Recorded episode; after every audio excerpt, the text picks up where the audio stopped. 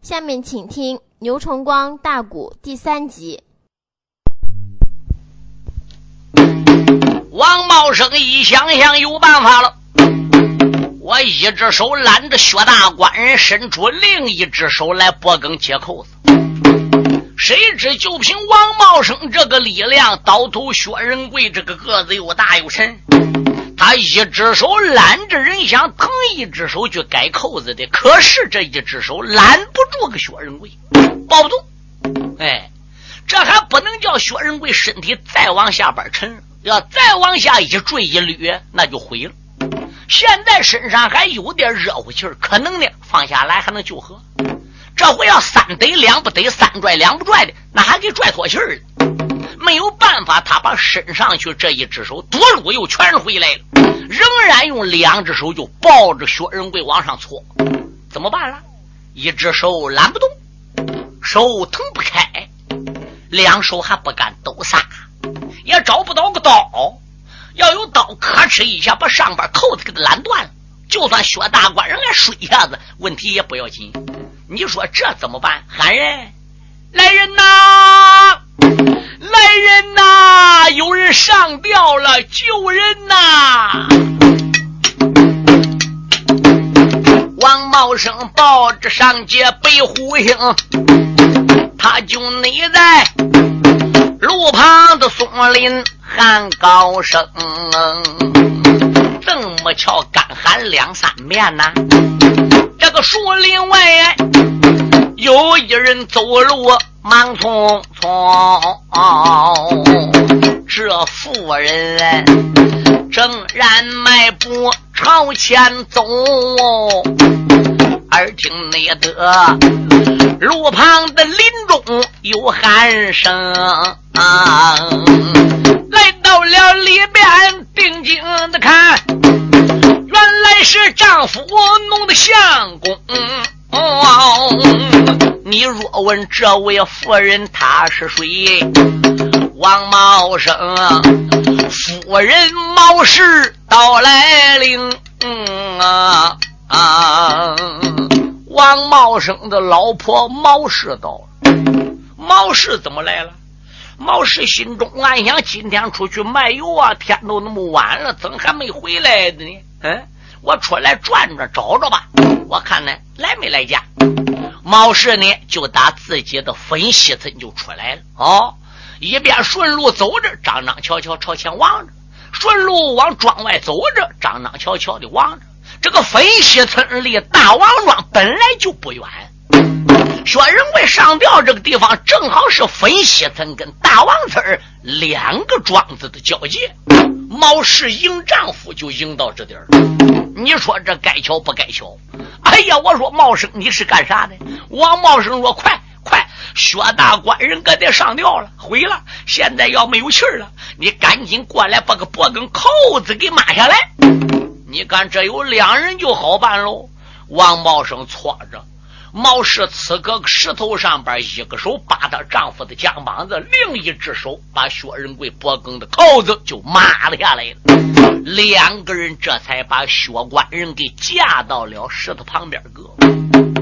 王茂生给他圈圈揉揉，前心给他干干，后心给他捶捶。哇啦一口，浊痰吐出，满死无意了啊！也谁那背虎的星君不该死？这是内后浊痰也吐在第六瓶，慢慢的睁眼。仔细的看，面前那里，这男女二人能陌陌生。王茂生见此的光景，忙开口：“大官人连连的口内称啊，我家住在分西村，我本是卖油王茂生啊。往日那里有你爹娘。”二老在，哎哎哎！我的经常的顶到了你家做生意啊！为什么薛大官人的要上吊？你可能把里边原委来讲清？白虎帅听罢了这句话呀，忽觉着一阵面发红。哦哎呀，我说王恩公啊，哎，你走你的路，我上我的调。你何苦把我给救下来，叫我受罪呢？你今天救我，你明天不能救我；你白天救我，你晚上不能救我。王恩公，你走过了，我也还得死！王茂生说：“你看，堂堂的男子汉大丈夫，啥事不好做，怎么想寻短见的呢？年纪轻轻的，我看紧拉拉的，只能二十来岁。”为什么偏要做这个事呢？毛氏就说了：“薛大官人呐，人不说的吗？愿在世上受，不上土地求；愿搁世上挨，不上土地埋。年纪轻轻的，活得正好。难道说还有过不去的山吗？”薛仁贵这个泪水被毛氏说的就流了下来。不瞒二位恩人说。我是过不下去了，但得有一线之路，我又想死了。自打爹娘死后，是那么样，那么样，那么样，那么样，那么样一回事。你看，我自己的骨肉之亲大伯父都骂我穷，嗯，他有粮食都不借给我，我还有什么过头？连今天三天没吃饭，你想想。我回到寒窑，不是冻死便是饿死，不是饿死便是冻死。我何苦来在这样个世上受着呢？所以我就想到了死了，阴曹地府去伺候俺爹俺娘去吧。毛氏听薛仁贵说话呀，那是伶牙俐齿；又听薛仁贵谈到当初家里有钱的时候，挥金如土，是好朋好友。后来穷了呢，虽然上各位朋友家走了，尤其他个饭量大，家家对他很客气，他呢是没好意思跟人家过的。毛氏自教自明，像这样的人，不能说是没有出息，也不过呢是一时走蹩脚了。都凭他这个个子、脸面、这个五官，说话气宇轩昂，酒后一日，如果要得地的话，是必不是凡人呢。毛氏灵机一动，说道一声：“薛大官人呐，我跟茂生，俺夫妻俩过日子，家里边生活呢还过得去。你既然已经说三天没吃饭了，我看你还不如跟俺夫妻俩到分西村，到俺家去吃饭去吧。”薛仁贵说道一声：“恩人，我跟你一面不生，二面不熟，什么关系都没有，我怎么好？”哎我怎么好去呢？王茂生说：“你看，薛大官人为人在世，有钱哪有脸有三鼻的？穷哪有连住穷三辈子的？穷没有根儿，富没有苗。既然我夫人已经说了，来来来，钱，你跟我一块走，你也就别客气了。”薛仁贵还想客气的，肚里窝跟个龙拿猪似的，没有办法，这就跟王茂生和毛氏。夫妻俩就到家了。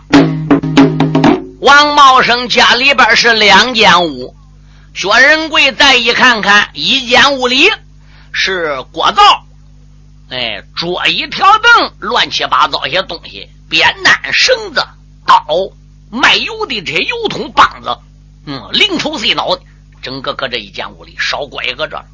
另一间屋那不用说，就是毛氏和王茂生。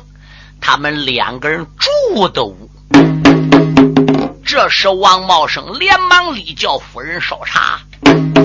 毛氏慌天忙地，这就烧茶。薛仁贵这时到屋里边呢，被王茂生让着，就坐了下来了。王茂生这个时候呢，也就拉个凳子在薛仁贵的面前呢，就坐了下来。我说薛大官人呐，什么事？想起有你父母亲在世的时候，家里边日月过的是那样的红火。赶到后来，她老公俩死过了，这家里边呢，这渐渐渐渐日月过的就差那么一点儿。不过也未必啊，就是个坏事。不过穷日子，你不知道什么叫富啊。话又说回来，家里边的家奴员工走完了，家里被一把天火烧了。可是你身上边学这一身武术，这是永远磨灭不了的。你肚子里边学了一肚子的学问，这是个好东西，早晚呐是用得着的。薛仁贵说：“恩人，我也打算好了。一旦要是国家招兵买马了。”一旦说国家哪里要开考招好了，不管是文昌还是武昌，我都打算上文武二场去试试。国家不开考，要说哪里边怎么样有参军入伍的、招兵买马的，我呢也就打算上军武营里边去给国家出力报效，学会文武艺，卖给帝王家。我就不信我一肚子学问，再加上跟俺师傅学艺三年。我这一身武术就没有用的地方了吗？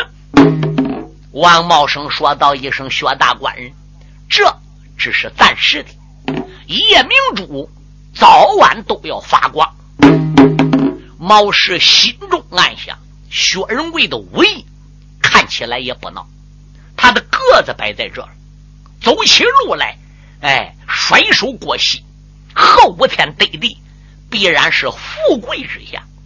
而并且我发现这个五官端正，相貌堂堂啊！他要真正有一身好衣服穿，脸洗干净的，吃饱喝足的，公吃公喝的，那可以说连一个月不要，这一张脸能养活的红里透白，白里透红。嗯，他这个架子搁这了，他这个铺盘搁这了。嗯，他将来真正要能说对地了，又能忘了俺夫妻俩这个恩了吗？可不能慢待人家呀！茶喝好了之后，他给薛仁贵倒上一杯子。毛氏呢，不知上外边干什么的，按王茂生啊那么一招手，王茂生就出来了。王茂生说：“夫人喊我有事吗？”毛氏说道一声：“茂生啊，我有事想跟你说的，你不知能不能听我的？”王茂生说：“你讲。”我听薛大官人这个人说话谈吐不凡。而并且呢，有远大的理想，一时遭难，将来百分之百的能得地。你要能听我话呀，你万万别嫌他穷。王茂生说：“你看废话，我要嫌他穷，我跟你来给他往家领吗？我不是这个意思，我意思想叫你呢跟他套近乎，跟他攀个交情。”王茂生说：“那怎么攀？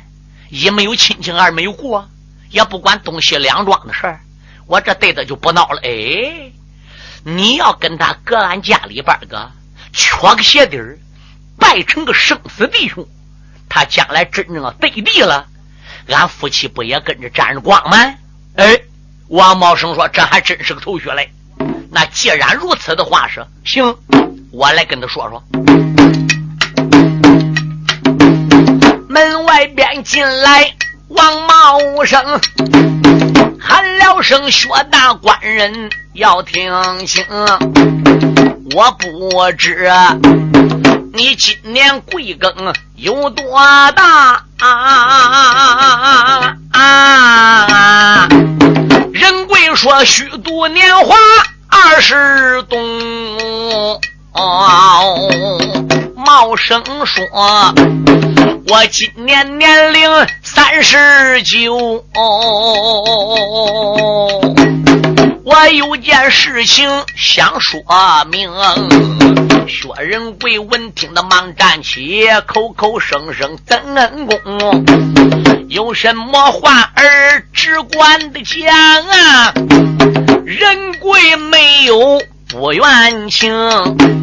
茂生说：“你年幼来，我年长啊，在俺家里，我想跟你结弟兄。只只要是你我的人结了个拜呀，可以你说同死同生心更痛。薛仁贵闻听红了个脸，忙忙的抱拳赠恩公，恩公使不得，恩公使不得。王茂生说：“你看不起我？哎呀，恩公哪里是我看不起你？我我眼下是个落魄之人，连个要饭花子都不跟我自己的大背户都骂我，都撵我，都不愿意睬我。你想想，恩公，我凭什么跟你结拜？不管怎样，你有个家；不管怎样，你有个地方住。”孬孬好好家里做生意，一天能挣几个够你夫妻俩发的？我呢？嗯，我喝西北风还得刮，不刮连个风喝都没有，我不够资格跟你结拜。毛氏说：“薛大官人，那你说话就差喽。俺丈夫既然要求跟你结拜，就谈不到穷富二字了，是不是？你如果要再不同意的话，是你呀。”就是看不起俺家茂生，哎，对对，王茂生，那说，那你就是看不起我。薛仁贵一抱拳说：“那那既然如此，我就恭敬不如从命了。”王茂生连忙立叫夫人拿几个钱儿到附近的市上边个去给我买几个菜来，顺便呢给我打几斤酒来啊！我在家里呢，把这了羊角爱左背桃。这两个人的灵位给供搁俺家供桌上，等你把东西买来，俺弟兄俩就开始起来。简单说，毛氏买来了几样菜，香也买来了，家里有现成香炉。哎，薛仁贵再一看看王茂生，把杨觉爱左背桃，两个人的灵位安在自己的供桌上，两个人就洗手焚香，在王茂生家里结拜了。年龄刚才学过了，不要再谈了。王茂生当然为大，仁贵当然为小。茂生带头发誓：哎，在天有灵，我与贤弟仁贵结拜，不愿同生，但愿同死。拿仁贵当我自己胞弟看待，若有二志，犹如此儿。薛仁贵发誓：大哥已是我救命恩人。大嫂也是我救命恩人，我与兄长在家里结拜，从今日往后有福同享，有难同当。如薛仁贵有三心二意，叫我死在刀枪万马营。嗯，薛仁贵给哥哥磕了头，给嫂嫂毛氏也磕了头。毛氏连忙里都跑，不愿请薛仁贵这个头，俺嫂。你又叫我跟俺哥结拜，老嫂背母背母背母啊！嗯，你想想，你是我嫂子，比我大一二十岁，请弟弟个头，而并且俺跟俺哥是结拜头一回你不请能行？毛氏没有办法，做个的板正正的，请了薛仁贵一个头，连忙里上前把弟弟拉起来，哎，这就开始呢做饭。毛氏想喽，俺兄弟三天没吃饭了。那我得多搁点米做哦，是不是？往天呢，俺夫妻两个人有一升米都够头了。今天俺兄弟来了，个子又大，两天没吃饭了，哦，我得弄两升，甚至说两升半，甚至说啊，我得金锅满，我得做三升。薛仁贵一看他嫂子怎么样，把这个米啊往簸箕里啊挖挖，又想停止，啊，停止又去挖，啊，挖完把又开始停止，不知什么意思。哦，想必是认为我饭量大，先挖不够头又再挖。可是你挖那两三升米不够头，我看你那一坛子都倒做，大概也不够我半的。可是搁俺哥家头一会儿，我再拿箱接拜了我，总不能说俺嫂，你那饭得多做点，你这成何体统？简单说，三升米下锅，把饭给拌好了，毛氏就唠叨吃一碗。王茂生就唠叨吃一碗，咋的？毛氏因为一人盛一碗，坐倒准备吃了。等毛氏坐倒拉架端碗了，阿妈喂，人薛仁贵这一碗都下去。毛氏没有办法说，俺弟我给你盛，又盛第二碗。第二碗盛给薛仁贵，他把碗一拿，筷子一拿，没扒一口，就听王茂生说：“盛饭啊，盛饭啊，盛饭。”嗯，薛仁贵说：“俺哥，哎，你别喝着俺嫂了，把锅给端过来，哎，我自己盛吧。”他都吃着盛着，吃着盛着啊，妈妈三天没吃饭，顿餐斗米的饭量，这个饭做的喷香啊，简直是狼吞虎咽。王茂生本来还能吃碗把两碗的。可是，一看他二弟薛仁贵吃的那样甜，他呢也就慢慢吃，陪着薛仁贵。薛仁贵饿极了，光顾狼吞虎咽了，他也没来得顾旁人。哎，等他最后一碗吃了了，大哥他还想去盛，没有了。毛生说：“赶紧再做，赶紧再做。”薛仁贵说：“俺哥不做了，嗯，我我吃好了，真吃好了，吃好了。”嗯可是我说二弟啊，什么山哥？呃，我这家里边屋子比较偏窄，好也没有办法住。这个住地呢，我就不留你了。家里边啊还有点米，我叫你嫂子给你灌一场子，你呢把米给带回去，还到寒窑里边住。俺吃了呢，你把个叉口子拿回来，我叫你嫂啊再给你装。薛仁贵说：“俺哥我。”我不好意思，我这吃都行了，这还吃着拿着怎么嗨？你看看，俺这刚才不还赌咒发誓吗？有饭得同吃，有事得同知。既然磕过头了，嗯，我们是仁兄弟了，还说客气话干什么呢？我说夫人啊，赶紧把叉口拿来，俺兄弟灌米。毛氏把个插口拿过来，这就要给薛仁贵灌粮食。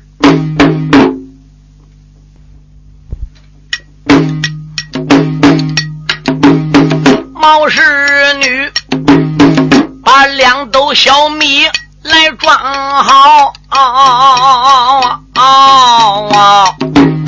学坏了人贵将英豪，说不尽千恩与万谢看口头，撒卖了脚宗忙曹操，咱一声哥嫂回家吧呀。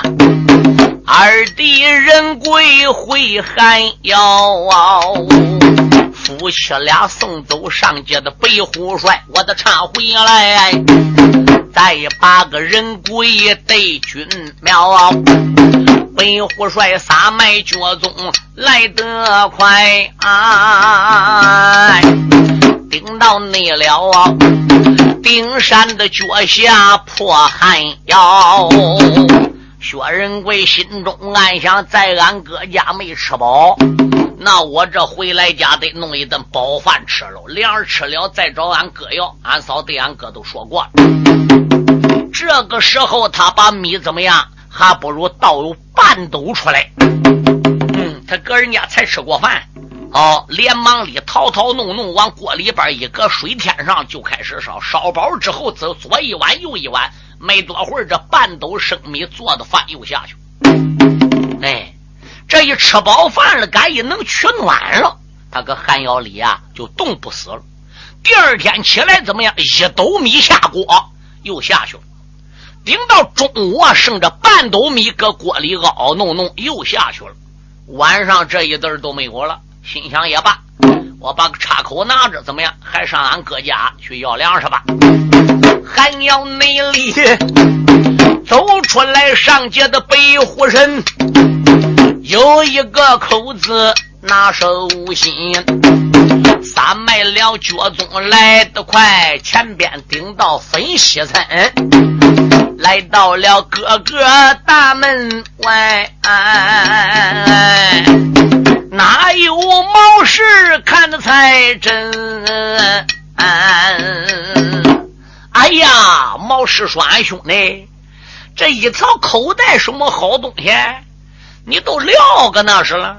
多会儿没有事想你哥了要来玩，你顺便把插口子带来都行了。怎么还专门那么远跑一趟，还送叉子来呀？”毛氏一猜，薛仁贵给他送口袋回来的。王茂生也是那样一猜的，连忙里打屋里迎出来了。俺兄弟来了。哥，我来了。啊，嫂来了吗？是的。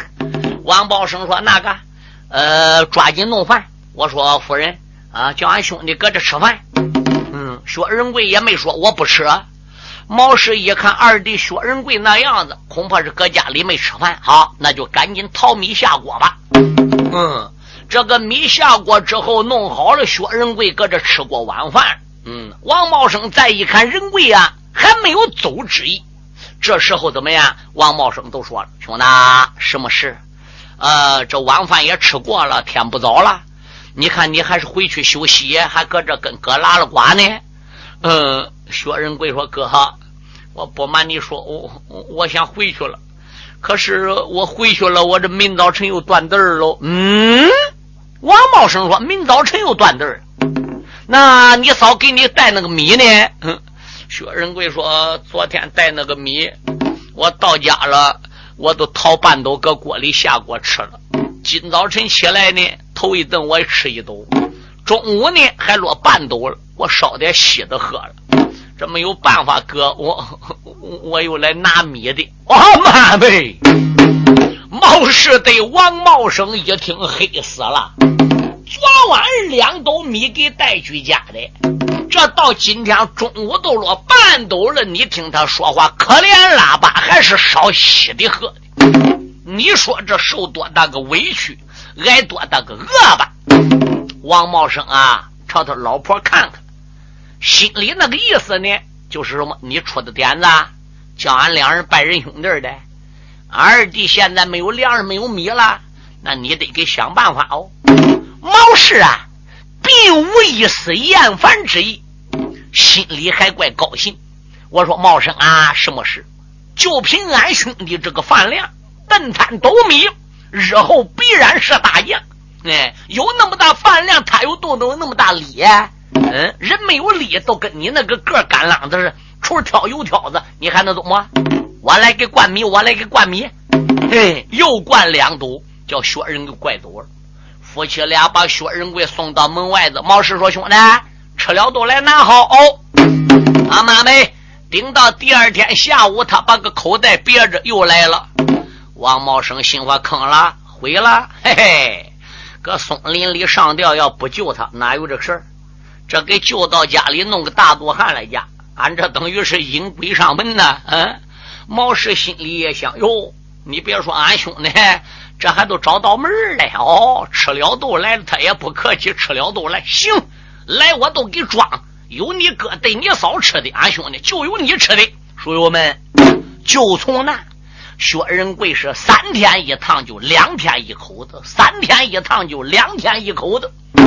吃喝都是王茂生夫妻俩供的。书友们，说的古说，平的学理，那会儿人家的再富。你说家里能有多少余粮？能有多少余资？你说他个卖油的能有多大个本钱？天妈妈，家里的余粮吃完了，余资用完了，没要几天，连王茂生个本儿卖油的个本儿都给薛仁贵吃了了。王茂生心中暗想：不行啊，照俺兄弟这样的饭量。要说不给他吃饱，要叫他挨饿呀！这个年纪轻轻的身体饿伤了，后五天怎么得了？但是不挨饿怎么办呢？我这个本儿都叫他吃差不多了，你就说我家里这点个还能撑他吃吗？我总得想个办法呀！哎，薛仁贵也看出来了，哦，俺哥家里边这一期啊，挨我吃的不孬。大概本钱呐，说不定都要挨我吃了。当不了，俺哥俺嫂能出去借给我吃。仁贵子叫仁贵怎么弄呢？这一天，仁贵就来到了王茂生家了。弟兄你俩，堂屋的里边方落座。王茂生这时又把二弟称。二弟呀，你个子大来饭量大，我与你嫂嫂也都怪难撑。家里那边啊生意的本钱全吃了，我总不能看你挨饿那么伤情。上一天哥哥出去把油卖，路过了一座刘家营，刘家的庄上有个员外，名字也就叫刘大红。刘员外家里把屋盖。家里那边啊做工的人等百把名，啊啊！工头子本是个周师傅，我跟他倒有见面交情。上个那天，我跟那老周一说好啊。想叫你刘家庄上去做工，回到家跟你的嫂嫂一讲好啊。这个你嫂嫂始终的没给哥哥我开声啊。几天头我跟周师傅都说好了，想叫你去做工啊，分一碗饭吃。钱不钱倒无所谓，能填饱个肚子都行。可是我到家跟你嫂一讲呢，你嫂怎么也不给我搁你脸前说。你嫂说了，茂生，那你要跟俺二弟说，俺二弟不说，俺夫妻俩撵他的吗？二弟不说，俺夫妻俩给二弟给吃劲儿的吗？所以呢，我就一直憋个心里就没说。啊，现在我跟你嫂俩。真都难以能管上你个饭了，我也不瞒兄弟说，最近天把我这个身体还不大好，我今天实在没有法了，才把这个事情跟你讲。如果二弟要愿意呢，我给你领上刘家庄，我给你找周师傅，你搁那里干活能混一碗饭吃。哎，薛仁贵说他能不能有饭吃？我给他干活他供不供吃？你看看，你给他干他不供，你走。薛仁贵说：“只要他给我饭吃，他叫我干啥我干啥啊！可有一条得让我吃饱。”王茂生说：“行，哎，我去跟周师傅讲，你要同意呢，这回我叫你嫂想办法弄点吃的，吃光弟俩都走。”薛仁贵说：“管。”哎，毛氏呢，弄些乱七八糟的东西，将就一顿。哎，薛仁贵这就杀杀裤带，跟他大哥王茂生一块就来到了刘家庄。从分西村到刘家庄有三十里路，等这三十里路来到了刘家庄了，这个太阳已经到大东南，大东南了，离这个吃午饭时间呢就已经不长了。就在这个时候，怎么样？来到刘员外家的院子外边工地上，找到瓦匠头子周武了。周师傅，哎呦，哈哈哈，茂生。你来啦！王茂生说：“来了。上天我跟你说那个事儿，你得给我个答复。你看看，我不跟你说过吗？啊，别说是一个，你就来个三个、两个的，我也有办法安排。我那么大个工地，还在乎一个、两个工人吗？啊，我给你带来了。我说俺兄弟，仁贵说什么事？这就是我的周武弟，周师傅，赶紧过来给周师傅施礼。”薛仁贵一抱拳：“周师傅，我有礼了。这是我结拜的仁兄弟，姓薛，名字叫薛仁贵。你看那么大个子，有理，能干吧？”嗯，周师傅点点头。凭那么大个个子，肯定也有一块理，我就留下来了。毛生说：“有一条人，我给你领来了。我把二弟就交给周师傅了啊。二弟原先呢没干过什么活啊。”现在我给他送到你个工地上边，有不会干的，你指点；有不到之处的，要海涵。过那么天把两天呢，我再来看望。可有一条，那你不能让我这个弟弟受委屈。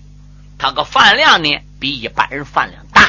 周师傅，我当这个家了，工钱呢不要了，请给你干。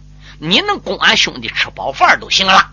周师傅说：“行的，茂生哥，你放心啊，他就放搁我这了。”仁贵啊，什么事？呃，马上就要吃中午饭啊！你坐到休息一会儿，俺等吃过饭呢，我再安排你做客。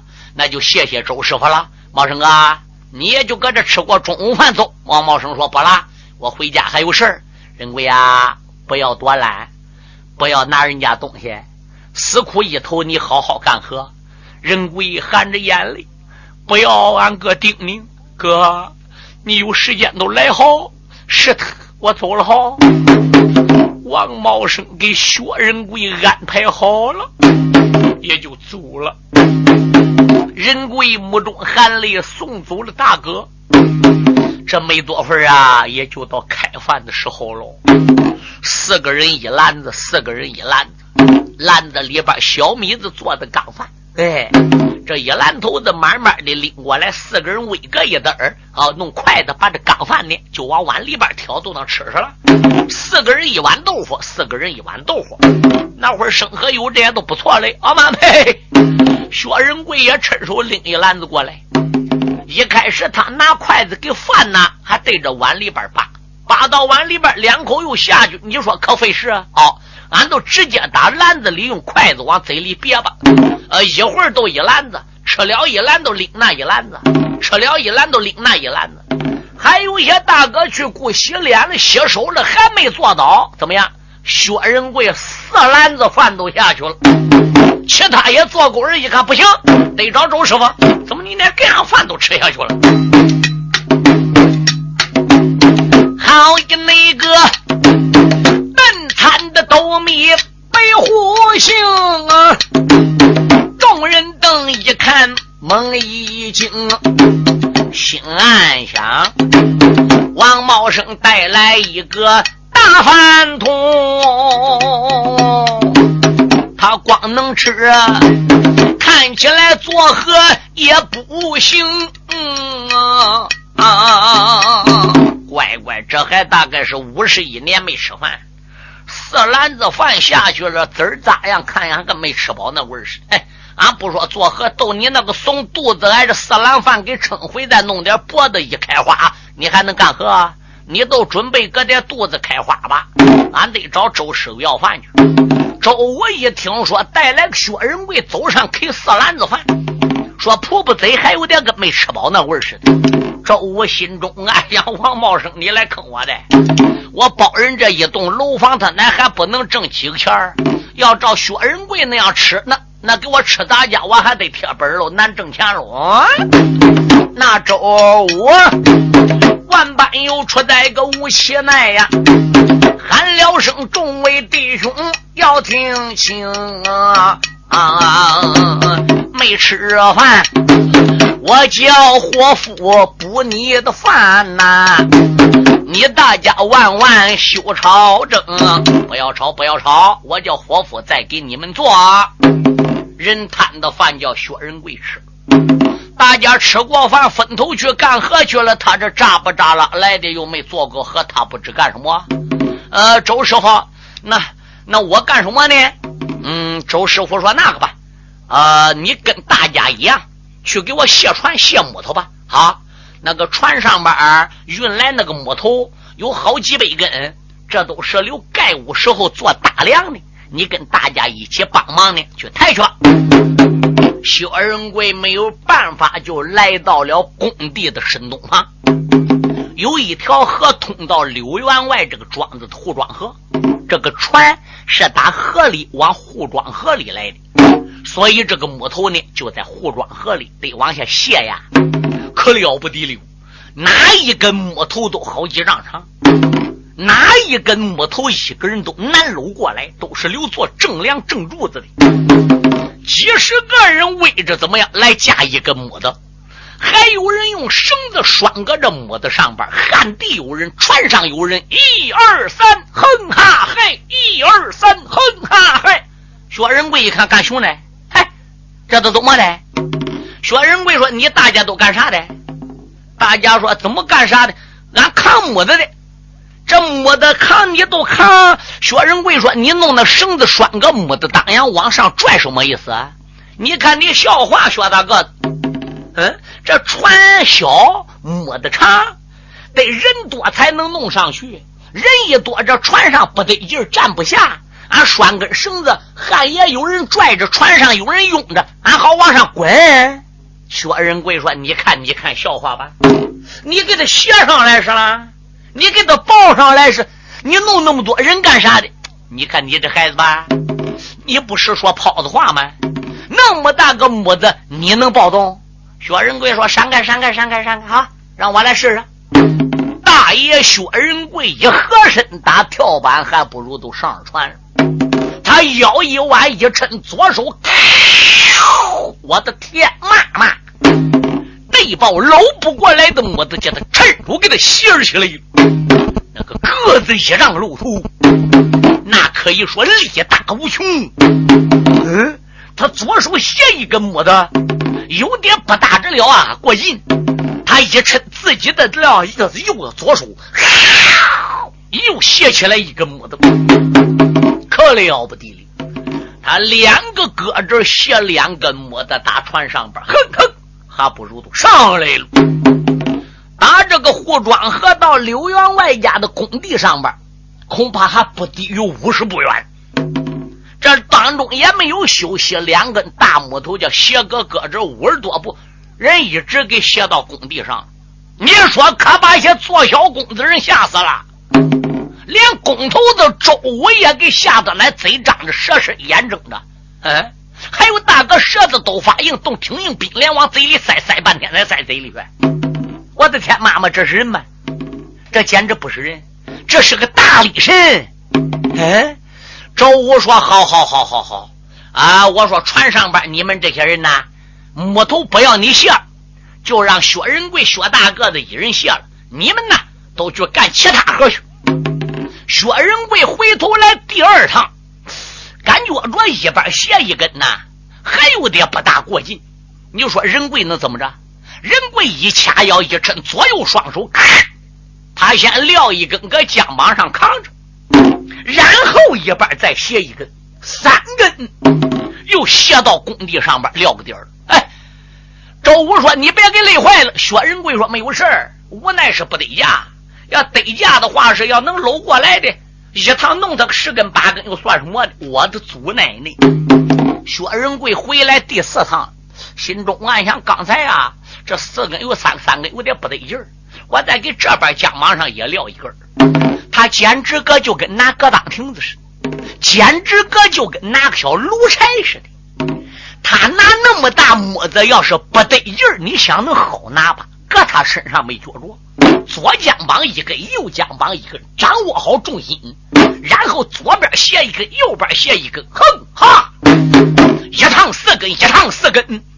我的天妈妈，几百根木的太阳还没沾色儿，叫薛仁贵给他卸了整个搬工地上去。刘家内庄啊，来了一位大力的神，那周武喜在眉头，笑在了心。嗯，他虽然顿餐斗米。饭量大呀，干起了喝，一个主能抵二十人。我要能得到薛仁贵，这房子盖好赚金银。